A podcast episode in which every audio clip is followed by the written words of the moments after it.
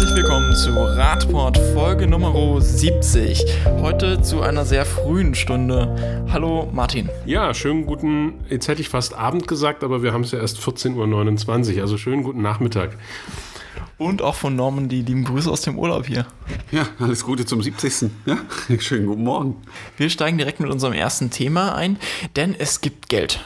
Nicht für Martin direkt, aber er freut sich trotzdem drüber. Ja, äh, ich freue mich trotzdem. Äh, es könnte natürlich, wie das immer so ist, könnte mehr sein, aber es ist jetzt erstmal wieder mal ein gutes Zeichen. Ähm, also, es gibt mehr Geld für den Radverkehr. Das äh, Klima, sogenannte Klimakabinett hat ja äh, beschlossen, dass auch der Verkehr äh, seinen Beitrag leisten muss, um die ähm, Klimaziele ähm, zu erreichen. Und äh, Herr Scheuer hat jetzt mal nochmal 900 Millionen draufgelegt für den Radverkehr äh, bis 2023. Das heißt also insgesamt haben wir jetzt 1,4 Millionen äh, Milliarden Euro für den Radverkehr in, äh, von 2020 bis 2023 zur Verfügung. Und das ist erstmal eine Hausnummer. Ähm, es könnte, müsste vielleicht auch noch ein bisschen mehr werden, aber das ist erstmal äh, ein Anfang. Und ähm, das Geld muss jetzt natürlich auch ausgegeben werden. Und deswegen sind jetzt natürlich auch die Länder und die Kommunen gefragt, denn der Bund kann das Geld ja nicht alles allein ausgeben, sondern äh, es ist äh, so gedacht, dass eben auch Länder und Kommunen direkt unterstützt werden können. Und da sind natürlich jetzt letzt, letztgenannte gefragt, sich dann jetzt schon mal Gedanken zu machen, wofür man dieses Geld dann einsetzen kann und welche Planungen schon da sind, beziehungsweise Planungen voranzutreiben, dass man eben dieses Geld auch umsetzen kann. Ist das nicht aber eigentlich zu wenig? Also der äh, ADFC hatte mal in der Kampagne 2020, äh, 2017 war die, ähm, 80, äh, nee, 800 Millionen pro Jahr für den Radverkehr gefordert. Also die 900 Millionen, die jetzt dafür vier Jahre draufgeschlagen werden, die muss ja jetzt durch vier rechnen auch nochmal. Also das ist ja alles eigentlich nicht so viel. Das sind ja knapp 300, 400.000 pro Jahr dann? Millionen. Ah, 400 Millionen meine ich? Ja, ich sage ja, es müsste, könnte, dürfte mehr sein. Ähm, immerhin, äh, ja, äh, ich, ich, ich sehe das Problem eigentlich noch eher woanders, nämlich, dass man das Geld eben auch umsetzen muss, eben verbauen muss.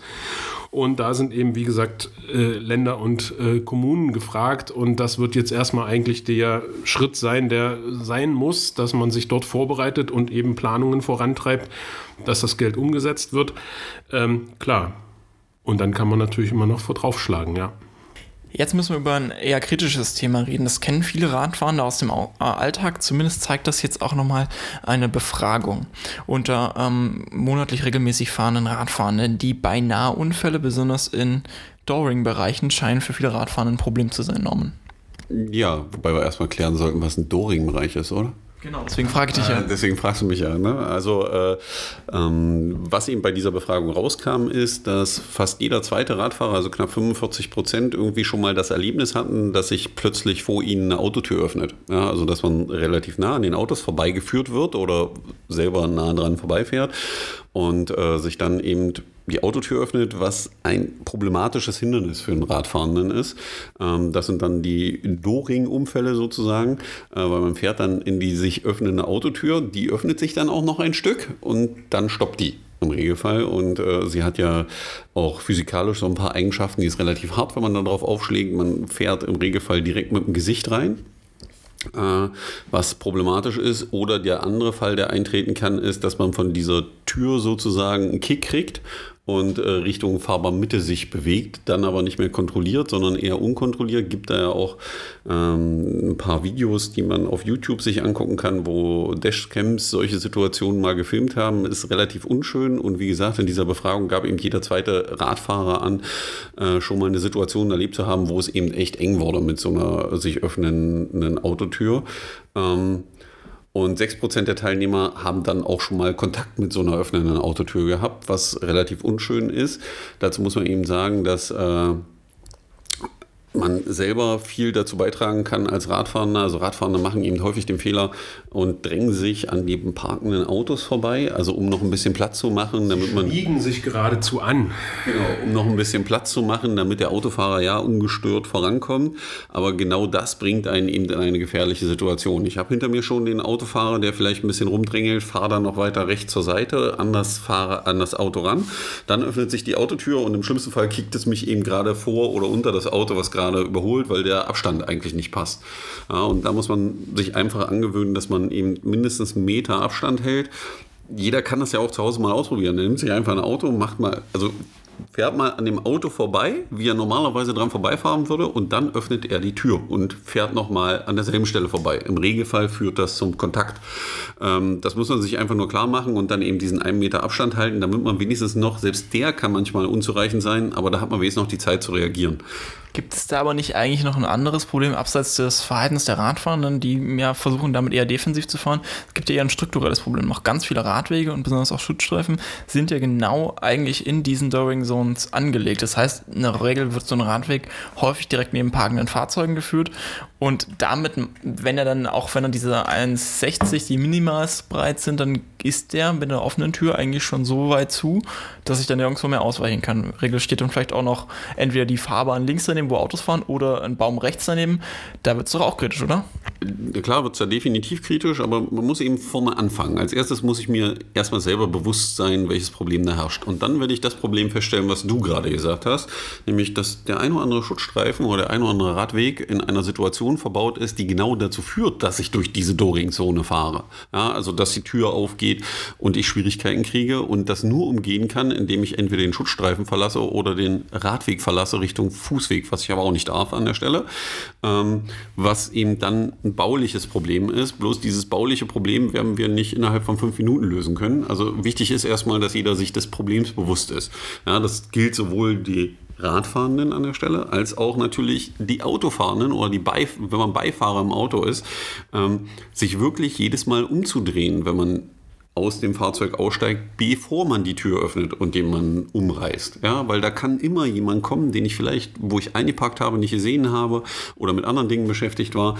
Das heißt, dass ich eben den Griff mache zur Tür und nach hinten gucke. Idealerweise mache ich das, wie die Holländer das im, in der Fahrschule beigebracht bekommen, dass ich die Hand nehme, die nicht an der Tür ist. Ja, also was heißt, wenn ich nach rechts aus dem Fahrzeug als Beifahrer ausstehe, nehme ich meine linke Hand und öffne damit die Tür. Als Autofahrer nehme ich meine rechte Hand und öffne damit die Tür, weil das führt zu einem, in dem Moment, wo ich das mache, führe ich eine Drehung des Oberkörpers aus und gucke schon automatisch in die Richtung, wo ich hingucken muss um sicherzustellen, dass ich da keinen umrauche oder mir jemand in die Tür fährt. Das ist dann die andere Seite, äh, wo alle miteinander mal ein bisschen umgehen müssen und sich der Risiken bewusst sein müssen und auch unbedingt gucken müssen, weil die Ergebnisse, wenn ich da in so eine Tür einschlage, sind nicht angenehm für den, der dort einschlägt im Regelfall, weil äh, das endet im, im, schlimmsten Fall mit schweren Verletzungen, weil allein schon das Aufschlagen auf die Tür, selbst wenn ich einen Helm trage, wird er nicht viel helfen, weil ich kollidiere mit dem Gesicht. Also außer ich trage einen Full-Face-Helm, werden wohl die wenigsten tun. Auch die Wirbelsäule, die das glaube ich nicht so cool findet, wenn du einmal da über die... ist eigentlich eher der wirklich knallharter Einschlag von vorne und die Verletzung. Deine Wirbelsäule wird wahrscheinlich das letzte sein, die geht drauf, wenn du dann rückwärts vom Rad fällst. Aber alles andere stoppt abrupt an der Tür. Ja, und äh, das ist eher schwierig und dann sind diese Teile dann meistens äh, relativ spitz, wenn ich da einschlage oder eben auf der anderen Seite, wenn ich auf die Straße geschleudert werde. Ähm, da muss mir einfach bewusst sein dessen und dann muss man natürlich aus dem heraus die Diskussion anfangen, kann ich die Infrastruktur so wie sie da liegt lassen oder sollte ich da vielleicht mal was dran ändern? Das ist dann logischerweise der nächste Schritt, der unbedingt getan werden muss, um solche Dinge eben zu verhindern und das Radfahren angenehmer zu machen. Das Problembewusstsein für diese Zusammenhänge im Rahmen ähm, einer Mobilitätswende, die ja anscheinend schon auch gewollt zu sein scheint, sehen wir siehe unseres ersten Themas. Hast du nett formuliert. Gewollt zu sein scheint. Das sind sehr viele hätte, wäre, wenn, oder? Dafür beschäftige ich mich zu lange schon mit dem Thema, um das als ernsthaften Willen zu begreifen. Aber man bekundet es jetzt zumindest. Ähm, das äh, scheint inzwischen auch weiter anzukommen. Auch die Zeit hat sich jetzt dem Thema gewidmet und in der letzten Woche einen Schwerpunkt gestartet unter dem Motto, wenn möglich, bitte wenden, um dort Themen der Verkehrswende zu thematisieren. Wir wollen nun mal ganz kurz in einen Beitrag grob reinschauen, empfehlen euch aber auf jeden Fall äh, einen ausführlichen Blick da rein. Da gibt es echt eine Menge coole von äh, Planungen der männlichen Stadt aus einem sehr patriarchalen Blick. Ähm, über die Erfahrung zum ersten Mal mit einem E-Bike unterwegs zu sein oder halt unter anderem das Thema, das wir jetzt kurz anschneiden wollen. Wie sind Menschen eigentlich unterwegs, Martin? Genau, also es gibt ähm, einen Artikel, der neueste sozusagen in dieser Folge, ähm, wenn möglich bitte wenden, der beschäftigt sich damit, wie wir uns eigentlich in der Stadt wirklich bewegen. Dazu hat die Zeit ähm, spannenderweise verschiedene Nutzerinnen und Nutzer äh, gebeten, mit einer App ihren Alltagsverkehr quasi aufzuzeichnen. Das heißt also verschiedene Nutzertypen, also die junge Mutter, die mit äh, zum Büro muss und ihr Kind unterwegs noch irgendwo äh, in die Kita bringen muss, jemand, der quasi in das Ganze in der Stadt, jemand, der vielleicht etwas weiter pendeln muss und dazu das Auto nimmt, jemand, der vielleicht mit ÖPNV unterwegs ist und äh, zu, hauptsächlich zu Fuß. Und all diese Menschen haben eben ihre äh, Alltagsbewegungen sozusagen aufgezeichnet. Und äh, ja, das Spannende ist eben zu sehen, dass wir uns eben die berühmten 3,5 Wege, die jeder pro Tag so macht, dass man das da recht gut erkennen kann. Und ähm, ja, dass die Wege relativ ähnlich sind. Also dass es quasi sehr, ähm, wie soll ich sagen, gleich ist, was man so äh, jeden Tag äh, zurücklegt an Wegen. Das Ganze ist sehr hübsch aufbereitet mit Karten und ähm, ja, es sollte sich jeder mal anschauen, denke ich. Es gab dabei aber auch noch so ein paar Sachen, die uns aufgefallen sind. Also zum Beispiel, dass sich die Bewegungsmuster ja von der jungen Mutter mit Kind, die alles mit dem Fahrrad macht, und die von anderen Verkehrsteilnehmenden doch schon sehr unterscheiden. Weniger linear sind die Fußgänger, die zum Beispiel sehr viele kleine Gassen erkundet. Aber wir haben auch gesehen, dass es äh, Sachen zu geben scheint, die bestimmte mm, ja, Berufsgruppen in ihr Mobilitätsverhalten auch entsprechend wieder einschränken, Normen. Hm, worauf willst du hinaus? Also, dass, äh, wenn du Pendler bist, keine andere Chance hast und äh, wenn du dich vernünftig bewegen willst, eben eintönig jeden Tag deine ja, äh, 90 Minuten im Auto verbringst, äh, weil du. Beispielsweise der Pendler, der von Berlin nach Frankfurt möchte und dafür immer das Flugzeug nehmen muss, weil es keine ordentliche Zugverbindung ja. gibt. Also, es betrifft ja beide. Also, die, die, die Pendlerin beschreibt ja in ihrem Dings auch, dass der ÖPNV keine Alternative ist, weil es keine vernünftige Anbindung und Taktung gibt im Endeffekt. Ähm, und äh, der andere, der äh, zwischen, ich glaube, Frankfurt am Main und Berlin pendelt, eben nicht mit dem Zug fährt, sondern mit dem Flugzeug, ihn das sogar annervt, dass er das macht, ähm, aber er auch keine Alter Alternative hat. Also es wird sogar in dem Bericht dann wieder, äh, ähm, kommt das wieder zu tragen, äh, weil er da auch die S-Bahn und da dauert das Fahren für die, letzte, für die letzten 30 Kilometer oder 20 Kilometer dauert so lange, länger als der Flug, den er von Berlin nach äh, Frankfurt am Main hatte.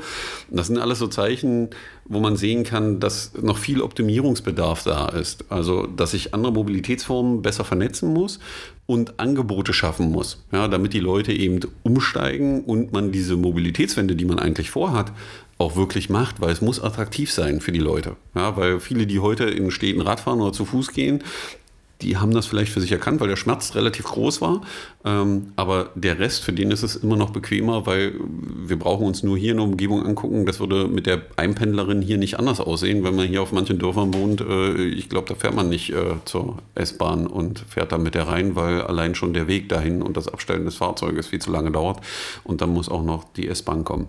Ja, also es funktioniert auf der Nord-Süd-Verbindung wahrscheinlich relativ gut, aber alles, was hier Ost-West ist, ist eher schwierig. Das bringt uns in die größeren Dimensionen der Mobilitätswende, beziehungsweise des Umweltverbundes, der anscheinend noch seine Probleme hat. Das Umweltbundesamt hat sich dazu jetzt auch sehr kritisch geäußert. Wie ihr wisst und wie wir es auch schon häufiger thematisiert haben, wird aktuell die SDVO novelliert und das Bundesumweltamt hat dafür jetzt eine klare Ansage gemacht, was sie sich jetzt unter einer Veränderung der SDVO vorstellen würden. Martin.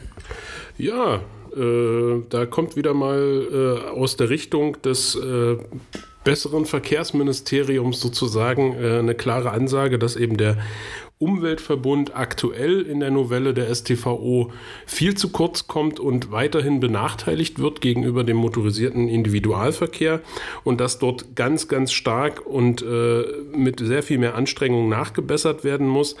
Ähm, die klare Ansage ist, die Stadt von morgen kommt mit sehr viel weniger Autoverkehr aus und das bedeutet auf der anderen Seite, dass man eben die Nahmobilität sehr viel besser fördern muss, also Radverkehr, Fußverkehr, ÖPNV und dass man das eben auch gesetzlich verankern muss und nicht äh, nur über die finanzielle Schiene kommt und äh, ja, halt irgendwie Wischiwaschi macht. Also es geht vor allem darum, ähm, dass eben die Gemeinden ähm, im Gegensatz so wie es heute ist, eben bei Entscheidungen über Verkehrsanordnungen mitwirken dürfen, dass es eben nicht nur die Verkehrsbehörde ist, die dann sagt, ja, hier Tempo 30 ist genehmigt oder nicht, sondern dass die Gemeinde, die Kommune sagen kann, äh, wir machen das jetzt und äh, eben quasi Mitspracherecht hat, dass es vielleicht Möglichkeiten gibt, besondere Verkehrszonen einzurichten, dass man eben, so wie wir das kennen, vielleicht von der Tempo-30-Zone, dass man das noch ein bisschen weiter verstärkt, nicht nur die Geschwindigkeit, sondern dass man eben sagt, hier ist zum Beispiel Lkw-Verkehr verboten, weil eben besonders viele Kinder ähm, auf ihren Schul- oder Kindergartenwegen unterwegs sind. Das schließt ja auch an die Fahrradzone an, die wir aus den ersten Entwürfen kennen. Genau.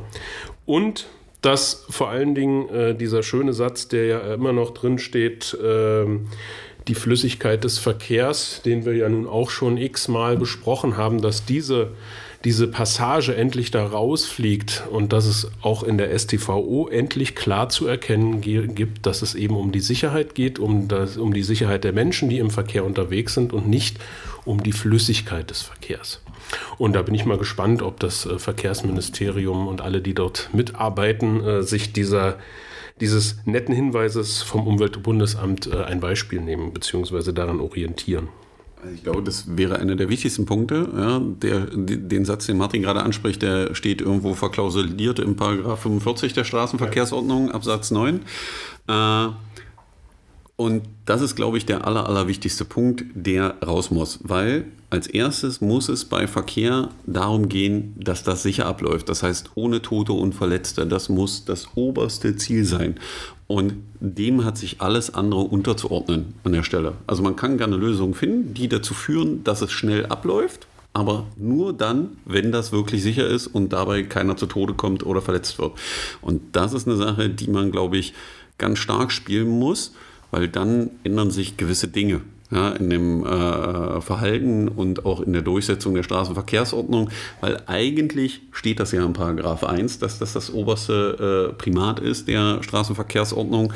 Äh, Paragraph 45 hebelt das dann ein bisschen aus aktuell ähm, und wird eben auch gerne benutzt, um gewisse Dinge anzuordnen oder nicht machen zu wollen und damit auch den äh, Gemeinden und Städten die Möglichkeit zu verbauen, äh, eine vernünftige Verkehrsplanung zu betreiben. Ähm, ja, wir sind mal gespannt, wie sich das jetzt entwickelt, weil ich glaube, das wird ja jetzt noch ein längerer Prozess mit der Straßenverkehrsordnung. Wir kommen von der Legislative im äh, direkten Prozess zur ähm, Judikative. Wir haben schon ein paar Mal darüber gesprochen. Viele erinnern sich vielleicht auch noch an unsere relativ ausführliche Folge zur Autojustiz. Und genau an die schließen wir jetzt gerade wieder an. Vielleicht kann Norman noch mal als kurzes Recap erzählen, über was wir damals eigentlich gesprochen haben. Ja, es ging ja darum, ähm, dass auf Twitter, äh, wie heißt er? Na, wir sind letztes Mal schon am Namen gescheitert. wir, wir haben letztes Natonom? Ja, äh, wir sind gelobt worden von ihm. Wir hatten es richtig ausgesprochen. Ich weiß jetzt nicht, ob wir es jetzt wieder richtig gemacht haben. Ähm, Deswegen sagen wir es einfach nicht nochmal. ja, aber wer es googeln will, muss ja nachgucken. Ja, ähm, oder auf Twitter suchen. Jedenfalls gab es buchstabieren. Äh, gab es äh, ein Video, wo er eben auf einer Aufwärtspassage von einem ja, Bus äh, sehr eng überholt wird im Winter, ähm, was eine selbst beim Zugucken schon äh, schauerliche Vorstellung war. Oder auch die Szene, in der er dort mehrfach an, also sehr laut angehubt also, wurde. Äh, auf der Strecke passiert es öfter. Also er hat äh, eine relativ lange Videosammlung, hat das dann auch zur Anzeige gebracht und äh, äh, schon bei dem Versuch der Anzeigenerstattung war es für ihn eben sehr schwierig, weil die Polizei der Meinung war, ach, interessiert uns nicht. Ja, da, selbst da musste mit Nachdruck, dann hat die Staatsanwaltschaft das gekriegt, dann hat die Staatsanwaltschaft ja wieder zurückgeschrieben und äh, so nach dem Motto, erst der am Verkehrshindernis kann sich irgendwo auf so einem Waldweg äh, machen, damit er da nicht klarkommt und eigentlich macht er das ja nur, um die Autofahrer zu ärgern und alle solche Sachen, standen dann von der Staatsanwaltschaft drin, was schon echt großes Tennis war. Aber jetzt hat er positive Unterstützung endlich auch von politischer Seite. Genau, das war praktisch das, was bisher geschah. Da ähm, erscheint das Pforzheim zu kommen, das wusste ich vorher noch nicht. Jedenfalls hat sich jetzt ein äh, Stadtrat aus Pforzheim, der Fraktion Wir in Pforzheim ähm, dem Thema angenommen und einen offenen Brief geschrieben an die Leiterin der Polizeidirektion und an den Staatsanwalt. Staatsanwältin, genau.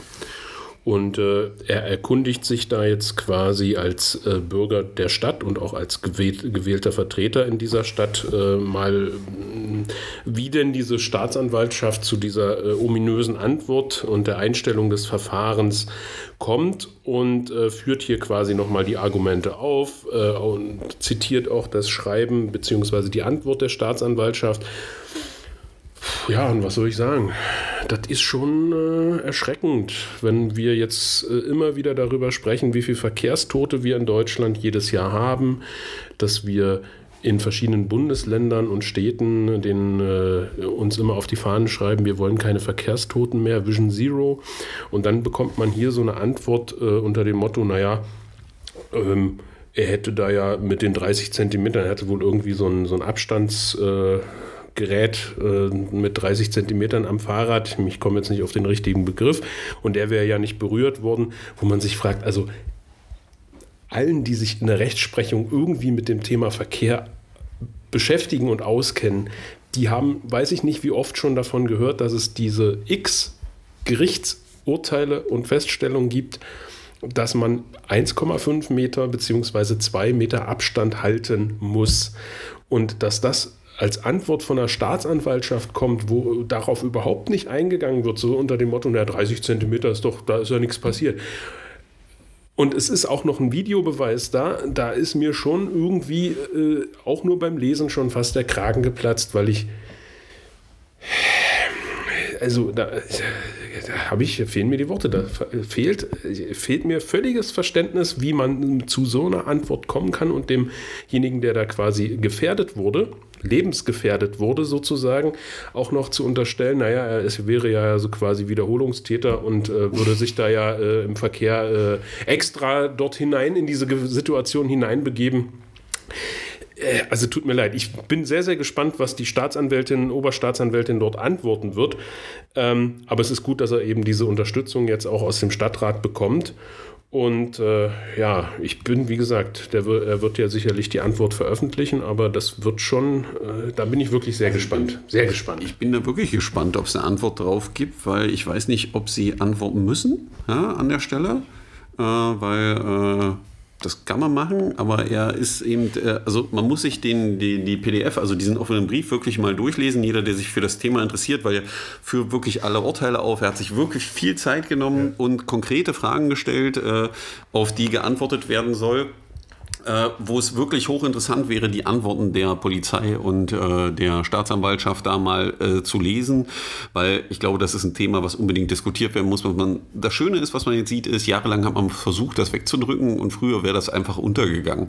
Aber äh, heute durch die Vernetzung und dass sich Leute wirklich die Mühe machen und das mal konkret nachstellen und sich auf das Spiel einlassen, sozusagen, was die Gegenseite spielt, nämlich mit unglaublicher, äh, ja, viel Text die Leute zu erschlagen und das mal zurückzudrehen und eine Antwort abzuverlangen, äh, finde ich schon ein großes Tennis und unterstützungswert. Ich glaube, wir werden das einfach weiterverfolgen, was jetzt rauskommt, weil auf die Antwort sind nicht nur wir gespannt, glaube ich. Genau, das könnte ja dann auch sehr wegweisend sein, vielleicht auch ja. für andere Städte in Deutschland. Bevor wir jetzt aber mit diesem kleinen Aufregerthema rausgehen müssen, haben wir noch was Positives, etwas, was Martin immer ganz, ganz, ganz besonders freut, wenn er das verkünden darf. Ja, also wir sind ja, äh, wir sind ja äh, eifrige Leser von Cargo Bike jetzt. Äh, wieder mal Grüße. Ne? Ähm, und da gab es jetzt ähm, letzte Woche den äh, kurzen Post, dass Hamburg und Karlsruhe ähm, jetzt mit äh, Cargo Bike oder Lastenrad Kaufprämien locken. Und ähm, da finde ich einerseits spannend, dass das eben auf Stadtebene jetzt wirklich äh, Schule macht. Und wenn man sich dann mal die Haushaltsposten bzw. die Höhe der, äh, der Förderung anschaut und äh, im Hintergrund hat, wie viel, über wie viel wir hier in Sachsen-Anhalt diskutieren, äh, dann ist das schon spannend. Also äh, Hamburg hatte ja 1,5 Millionen aufgerufen und Karlsruhe 250.000. Wir sprechen hier über ein Jahr. Ähm, das ist schon, schon bemerkenswert. Das ist schon sehr bemerkenswert. Und äh, wie gesagt, wir hoffen ja hier auf unsere Förderung in, in Sachsen-Anhalt. Und äh, das ist dann hoffentlich Cargo Bike jetzt auch eine Meldung wert, wenn es dann soweit ist. Von daher, super Beispiel, das baut immer wieder auf, weil es eben auch zeigt, ja, es gibt Städte und Gemeinden, die haben es verstanden und die wissen, da müssen sie was machen. Gut, prima. Ja, aber was eben äh, erschreckend ist, wenn man ans Klimakonzept denkt, der äh, Bundesregierung, äh, ich glaube, da ist die Förderung von E-Fahrzeugen wieder vorgesehen, aber äh, die restliche Förderung geht da irgendwie unter. Also wo ich wirklich was mit bewegen kann und komischerweise die Städte verstehen, was los ist, versuchen das zu unterstützen in vielerlei Hinsicht, also die eine oder andere Stadt. Ähm, aber äh, der Bund hängt da einfach noch hinterher, wo es einfach eine Möglichkeit gäbe, die Leute nett zum Umsteigen zu bewegen und Möglichkeiten zu eröffnen, aber der hält sich da noch elegant zurück, um das mal nett zu formulieren. Also es gibt ja eine Förderung vom Bund, da würde mich auch mal interessieren, wie weit die abgegriffen ist für Lastenräder, ja. äh, mit aber eben äh, Förderungsbedingungen, die nicht zu erfüllen sind. Also weil ein Kubikmeter kriegt man relativ schlecht auf ein Lastenrad drauf. Ja? Wenn man so Meter mal Meter mal Meterwürfel da drauf stellt, ist wirklich schwierig. Ähm, das heißt, man hat äh, von der Bundesregierungsseite die Förderungsgrenzen wieder so hoch gesetzt, dass es für die meisten uninteressant ist, das Thema. Äh, vielleicht sollte man sich da mal ein Beispiel nehmen. Ja, das zeigt einfach, denke ich, äh, dass die Städte logischerweise äh, einfach näher am Thema sind. Ja, es geht ja um ihre Stadt, um ihre Infrastruktur. Da melden sich natürlich die Bürger noch am ehesten zu Wort, äh, nicht nur eben bei der Bundestagswahl, sondern eben auch äh, in, den, in, den, in, den, in den Kiezen und in den Stadtdiskussionen. Von daher Wäre sicherlich schön, wenn das dann äh, auch beim Bundesministerium und beim Bundesminister ankommt. Ähm, aber wie gesagt, wir haben ja eingangs gesagt, es gibt jetzt ein bisschen mehr Geld für die nächsten Jahre. Vielleicht äh, profitiert da auch ähm, äh, diese Geschichte ein bisschen mit. Ja. Und vor allem, dran.